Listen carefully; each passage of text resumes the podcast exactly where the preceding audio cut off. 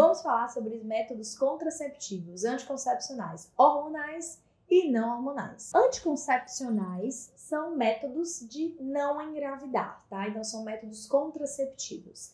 Nós temos no mercado alguns métodos contraceptivos hormonais e métodos contraceptivos não hormonais.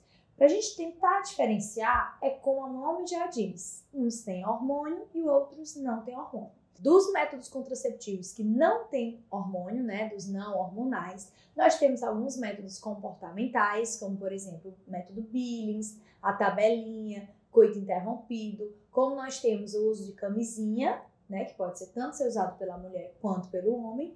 Nós temos também DIL, por exemplo, o DIL de cobre e o DIL de cobre com prata, que são os DILs não hormonais. E os anticoncepcionais hormonais são as pílulas anticoncepcionais, são as injeções, são os implantes hormonais, anel vaginal, adesivo, diomirena, tá? Então todos esses são métodos contraceptivos hormonais. E lógico, cada caso deve ser individualizado e você sempre deve procurar o seu médico para conversar qual será o melhor método contraceptivo para você. Mas a gente precisa entender o que, que é mais fisiológico, o que, que é mais é, saudável para o nosso corpo. Então, se a gente fala em saúde e fisiologia, a gente pensa em deixar os nossos hormônios serem produzidos de forma natural. Nosso corpo agir como se nada estivesse acontecendo. Então, para que isso aconteça, a gente teria que utilizar os métodos contraceptivos não hormonais. Então, por exemplo, a camisinha, ou o DIU de cobre, ou o DIU de cobre com prata, que não te dão hormônio, não jogam na tua corrente sanguínea hormônio, ou seja, eles não vão atrapalhar o teu processo hormonal, as tuas produções de testosterona, progesterona, estradiol, não vão alterar nenhum desses hormônios, tá?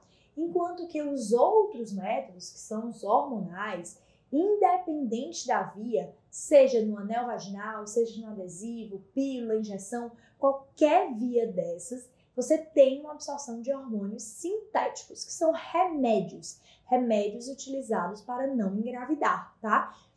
Necessários ou não, precisam ser avaliados os riscos e os benefícios, certo?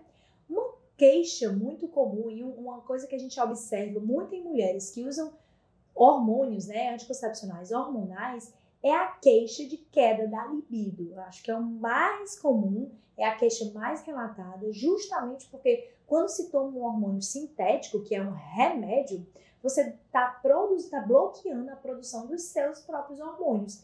Então você entra no que a gente chama de menopausa química, induzida por fármaco, induzida por medicação. Você toma uma pílula, um comprimido que vai bloquear a tua produção hormonal, teus ovários podem até diminuir de tamanho por conta disso, mas ele bloqueia a tua produção hormonal e ele aumenta ainda muito a globulina chamada de SHBG, que é a globulina ligadora de hormônios sexuais. Essa globulina, que é a SHBG, ela tem uma responsabilidade de se ligar e transportar alguns hormônios. E ela tem uma afinidade muito grande pela testosterona, que é o hormônio que dá o bem-estar, que dá libido, que dá músculo, que dá uma boa composição corporal. Então, se ela se liga principalmente na testosterona, muitas mulheres vão ter essas queixas de dificuldade em ganhar massa muscular, em queda da libido, fadiga. Então, esses podem ser os principais sintomas que as mulheres podem ter com anticoncepcionais. E lembrando, é, existem já recomendações e cuidados com o uso crônico e prolongado dos anticoncepcionais hormonais, já que são hormônios sintéticos. E há uma certa correlação com alguns tipos de câncer. Então, precisa ter um cuidado de não usar de forma irracional.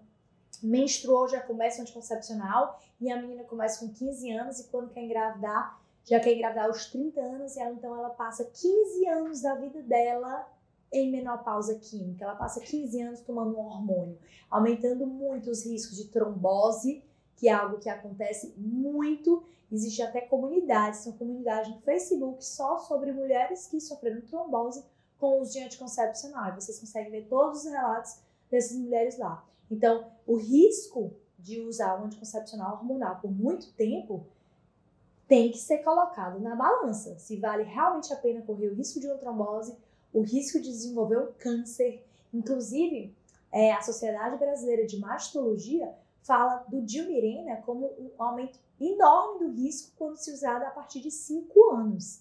E muitas pessoas utilizam, colocam Dilmirena que dura 5 anos, né?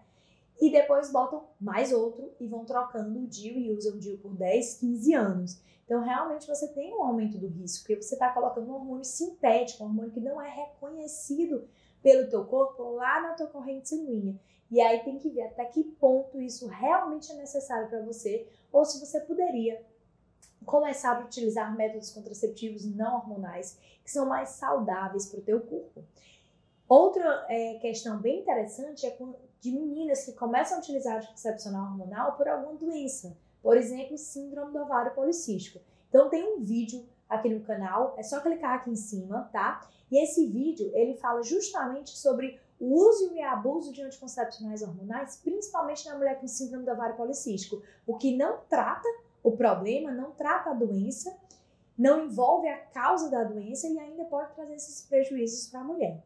Então, se você quer prevenir-se de engravidar, pesquise, estude e avalie realmente o que, que você acha que é melhor para você e converse com o seu médico. Troque informações para que você não comece a utilizar um método contraceptivo e se arrependa ou que venha acontecer algo mais na frente, tá? É importante que você cuide da sua saúde, não simplesmente entre naquela rotina de tomar um comprimido, uma pílula todos os dias, sem pensar nas causas de sofrer as consequências desses atos, tá?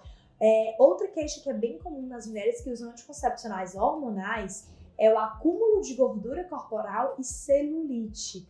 É bem clássico que essas mulheres, quando começam a utilizar hormônios sintéticos, reclamem de aumento de celulite, assim como varizes, melasma, tá? Então são queixas bem comuns dessas mulheres que estão utilizando anticoncepcional hormonal.